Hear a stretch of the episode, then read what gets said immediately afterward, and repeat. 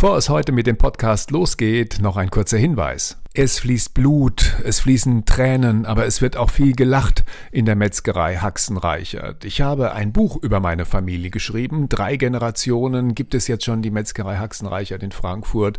Aber in diesem Buch geht es nicht nur um den Familienbetrieb, es geht auch darum, wie wir heutzutage umgehen mit unserem Essen und was wir uns für einen Unfug anhören müssen, wenn es um Fleisch und andere Lebensmittel geht. Fleisch ist mir nicht Wurst, ist erschienen bei HarperCollins, kostet 16 Euro.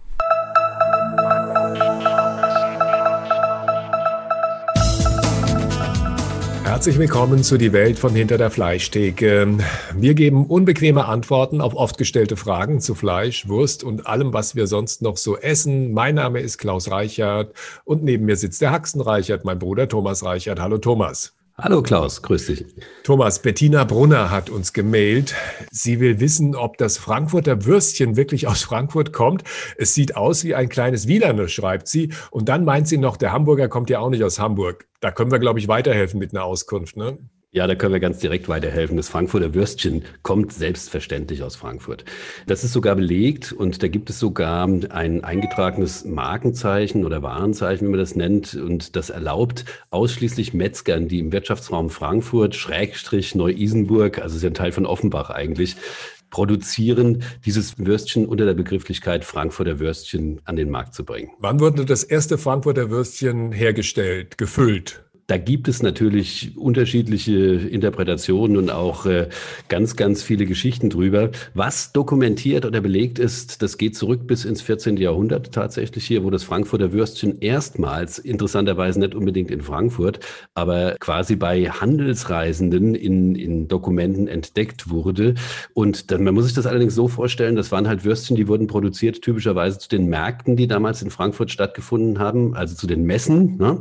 Und da mussten die Leute Leute natürlich was essen. Die haben damals auch schon Fingerfood und äh, Fastfood gebraucht zwischen den Geschäften. Und da haben die Frankfurter Metzger sich so ein Würstchen haben einfallen lassen. Das kann man allerdings mit dem, was man heute unter Frankfurter versteht, nicht vergleichen. Das war eine Bratwurst damals. Ich habe mal nachgelesen, dass die ersten Würste eigentlich aus äh, Fleischabfällen entstanden sind. Das richtig gute Fleisch, die guten Teile hat man direkt zubereitet und gegessen. Und das, was man jetzt nicht wirklich reinmampfen konnte, hat man dann zerhackt und äh, klein geschnitten und in Würste gefüllt. Kann man sich das so vorstellen? Also Klaus, Hygiene fängt beim Metzger bei der Sprache an. Und das bedeutet, dass man natürlich im Zusammenhang mit Lebensmitteln aus tierischer Herkunft in keinem Fall ähm, von Abfall reden sollte. Ja, das ist tatsächlich so. Es gibt natürlich Fleischstücke, die kann man ohne weiteres zubereiten. Das heißt als Braten oder auch als kurzgebratenes Stück. Nun ist es allerdings so, dass Schweine ja nicht unbedingt nur aus diesen Edelteilen bestehen, sondern ganz viele halt einfach zu den Muskeln Faszien dazu haben und da ist auch Fett dran, anderes Bindegewebe mit dran. Und es wäre natürlich meiner Ansicht nach auch vor dem Hintergrund des Nachhaltigkeitsgedanken, den wir ja heute miteinander alle so pflegen, ziemlich böse, dann diese Dinge einfach wegzuwerfen. Und das wussten die Menschen früher natürlich auch schon. Und früher war das natürlich umso wertvoller, da man natürlich schon geguckt hat, ähm, dass man alles von diesem Schwein verwerten konnte. Und diese Teile, die halt, was jetzt den, den Wert als Bratenstück nicht so unbedingt hatten, die hat man halt dann klein gehackt und als Wurst dann entsprechend an den Mann gebracht und aufgewertet. Sagt man dazu, zu brät, zu dem, was sozusagen an Füllung in dem, was ist das eigentlich für ein Darm? Ist das ein Schweinedarm oder ist das ein Darm aus etwas anderem? Es ist auf jeden Fall ein Naturdarm, wenn ich mich richtig erinnere. In jedem Fall ist es ein Brät, wovon man spricht, da hast du vollkommen recht. Und die Därme, die verwendet werden, sind natürlich alle Arten von Därme, die ein äh, Tier zur Verdauung in sich hat. Und wir reden nicht nur von Schweinedärmen. Bei den Wienern bzw. Frankfurter Würstchen reden wir in erster Linie von Lammseitlingen. Das ist der Dünndarm vom Lamm oder vom Hammel. Und beim Rind, wenn man das mal in Kontext setzt, da sieht der Dünndarm dann schon etwas breiter und etwas dicker aus. Liegt in der Natur der Sache. Rind ist ja auch viel, viel größer. Und da kommen dann beispielsweise Fleischwurst rein. Ja, aber Thomas, jetzt äh, Hand aufs Herz. So viel Lämmer gibt es in Deutschland gar nicht, dass man äh, genug Därme hätte, um diese ganzen Frankfurter Würstchen zu füllen. Du, das ist vollkommen richtig. Das ist so, dass auch hier äh, dankenswerterweise der Welthandel hilft dabei, hier den Hunger in Frankfurt beziehungsweise in Europa zu stillen auf diese Art von Produkten.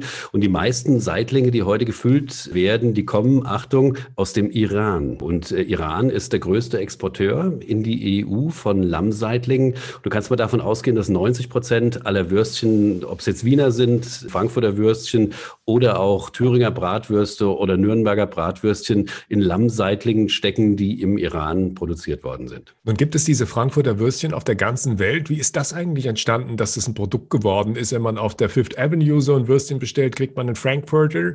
Und äh, ja, in anderen Großstädten heißt dieses Würstchen auch Frankfurter. Wie ist das gekommen? Das ist eine ähnliche Karriere wie der Hamburger auch letztendlich. Die Frankfurt Sausages, die haben sich äh, seit dem 19. Jahrhundert, also seitdem man natürlich auch Welthandel schon betrieben hat und Menschen nach USA beispielsweise ausgereist, äh, ausgewandert sind oder in alle Teile dieser Erde gekommen sind, dann natürlich da auch als ein besonderes Genussmittel oder als was ganz Besonderes positioniert. Ja. Ich bin mir ziemlich sicher, wenn du auf der Fifth Avenue beispielsweise einen Amerikaner fragst, wo kriegt man denn einen Frankfurter, da schickt er dich an die nächste Ecke und wenn du ihn fragst, wo ist Frankfurt, könnte es sein, dass du in der Zentralmongolei landest, weil das keiner so genau weiß. Ich bin mir sicher, dass äh, dieses Frankfurter Würstchen viel, viel bekannter ist als der Namensgeber, also quasi die Vaterstadt. Nun muss man natürlich noch dazu sagen, weil du es gerade wieder in einen Topf geworfen hast, der Hamburger kommt nicht aus Hamburg, sondern das ist einfach ein Begriff, der entstanden ist aus dem Zusammengehen von Ham und Burger. Ja, klar.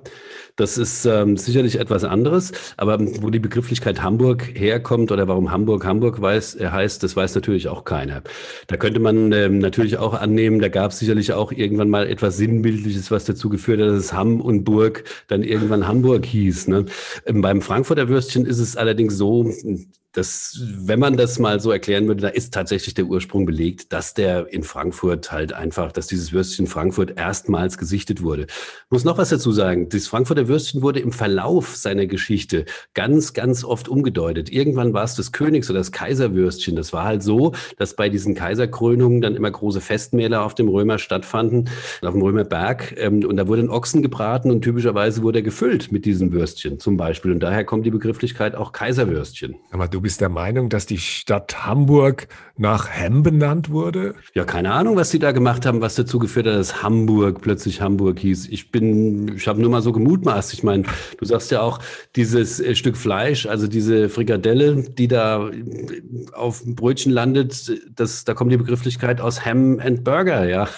okay. Also ich werde das mal Warum nachschauen. Soll das bei Hamburg nicht ähnlich gewesen sein? Also wir klären das mal in einer der nächsten Folgen. Schauen wir das mal nach, warum der Hamburger Hamburger heißt und die Stadt Hamburg nicht Hamburg in dem Fall. Was ist denn drin tatsächlich im Frankfurter Würstchen? Klassisch war das ein reines Schweinewürstchen gewesen. Das lag daran, dass in Frankfurt die Fleischer getrennt waren, also in Ochsen, Kalb und äh, Schweinemetzger. Ja? Und ähm, die durften das Fleisch auch nicht vermischen. Und daher kommt auch diese Zuordnung, dass das ein Schweinswürstchen war. Heute ist es so, dass du auch damit rechnen kannst. Da ist die Rezeptur nicht so festgelegt, dass da natürlich auch Rindfleisch drin sein kann. Insbesondere dann, wenn das Pendant dazu, das sogenannte Wiener Würstchen, was ja auch einen gewissen Weltruhm zwischenzeitlich als äh, besonderes Genussmittel sich erworben hat, ähm, ins Spiel kommt. Da ist typischerweise immer ein bisschen Rindfleisch mit dran. Aber kann bei Frankfurter natürlich auch der Fall sein. Die Rezeptur allerdings, die klassische, ist Schweinefleisch. So, und jetzt kommt der große Moment, wo wir der Welt erklären werden, dass das Wiener Würstchen eigentlich auch auch ein Frankfurter Würstchen ist. Das heißt, der Begriff Frankfurter Würstchen war vorher da. Der war definitiv vorher da, auch wenn hin wieder mal äh, darüber diskutiert wurde, was gab es eher. Was allerdings sein kann, dass das Frankfurter Würstchen in seiner heutigen Form wie eingangs schon erwähnt, war das ja früher eher so ein Bratwürstchen gewesen. Also diese Herstellungsmethoden, so wie diese Würste heute gemacht äh, werden, die kennen wir seit Mitte des 19. Jahrhunderts. Ja? Und dieser, dieser Herr Georg Lahner, der da von Frankfurt, also Frankfurt Metzger gelernt hat und dann nach Wien ausgewandert ist, weil er hier irgendwie keine Chance hatte, sich selbstständig zu machen. Damals gab es ja sowas wie Gewerbefreiheit noch nicht. Der hat dieses Rezept natürlich mitgenommen, hat es weiter verfeinert und dass er halt keinen Stress bekommt mit den Frankfurter Kollegen, die das Ende des 19. Jahrhunderts dann für sich haben schützen lassen, dieses Würstchen, hat das halt Wiener genannt. Ja. Und ähm, was die Rezepturen angeht, die ähneln sich schon sehr, auch was die Geschmacksmuster angeht. Das heißt, die Gewürze, die da dran kommen, die Herstellungsprozesse, die sind ähnlich. sind beides fein zerkleinerte Würstchen. Da kommen in beiden kommen edle Gewürze dran, also die teilweise auch schon sehr, sehr orientalische Ursprünge haben, aber damals natürlich auch schon weit verbreitet waren. Was ganz wichtig ist, das ist der Buchenrauch, der da drauf kommt, der dem Würstchen ja sein arttypisches Aroma Aroma gibt. Der Herr Lahner hat das, glaube ich, in Wien nur einen Ticken größer gemacht. Die Würstchen, die damals in Frankfurt produziert wurden, das waren so Snacks quasi, so 60, 70 Gramm schwer. Und die Wiener, die man typischerweise heute auch im Laden bekommt, die haben schon annähernd 100 Gramm. Ja. Ob das jetzt kriegsentscheidend ist, ist natürlich wieder eine andere Frage. Herr Lahner hat dieses Würstchen halt nach seinem Gusto weiter verfeinert. Damals, als der in Frankfurt gelernt hat, waren die Zünfte noch so ganz, ganz kategorisch getrennt. Das heißt, die Schweinemetzger auf der einen Seite und die Rinderschlachter auf der anderen Seite. Und in Wien war das damals schon nicht mehr so der Fall. Da durften die Metzger halt alles machen. Und dann hat er das gemischt und hat halt rum experimentiert und ihm ist aufgefallen, dass das Würstchen dadurch ein bisschen kerniger wurde, auch vom bisher durch das Rindfleisch dran machen.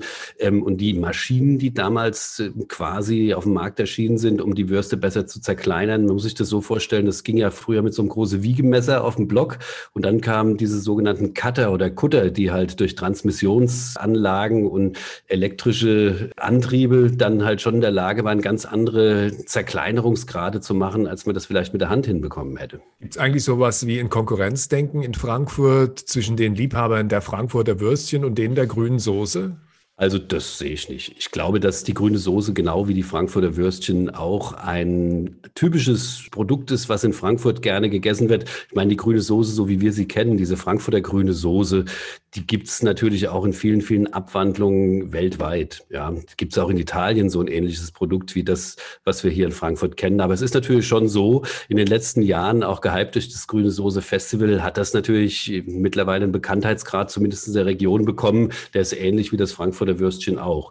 Wenn man das weltweit beguckt, also da bin ich ziemlich sicher, da hat das Frankfurter Würstchen schon noch ein bisschen Vorsprung vor der grünen Soße, was äh, so den Bekanntheitsgrad angeht. Und ich sehe da überhaupt keine Konkurrenzen. Beides ganz wunderbare Genussmittel. Und was halt auch sehr, sehr schön ist, es ist eine Identifikationsplattform für die Region. Die passt halt einfach. Darf es ein bisschen mehr sein? Wir reden nicht nur über Fleisch und Wurst, wir verraten euch auch, wie es am besten schmeckt.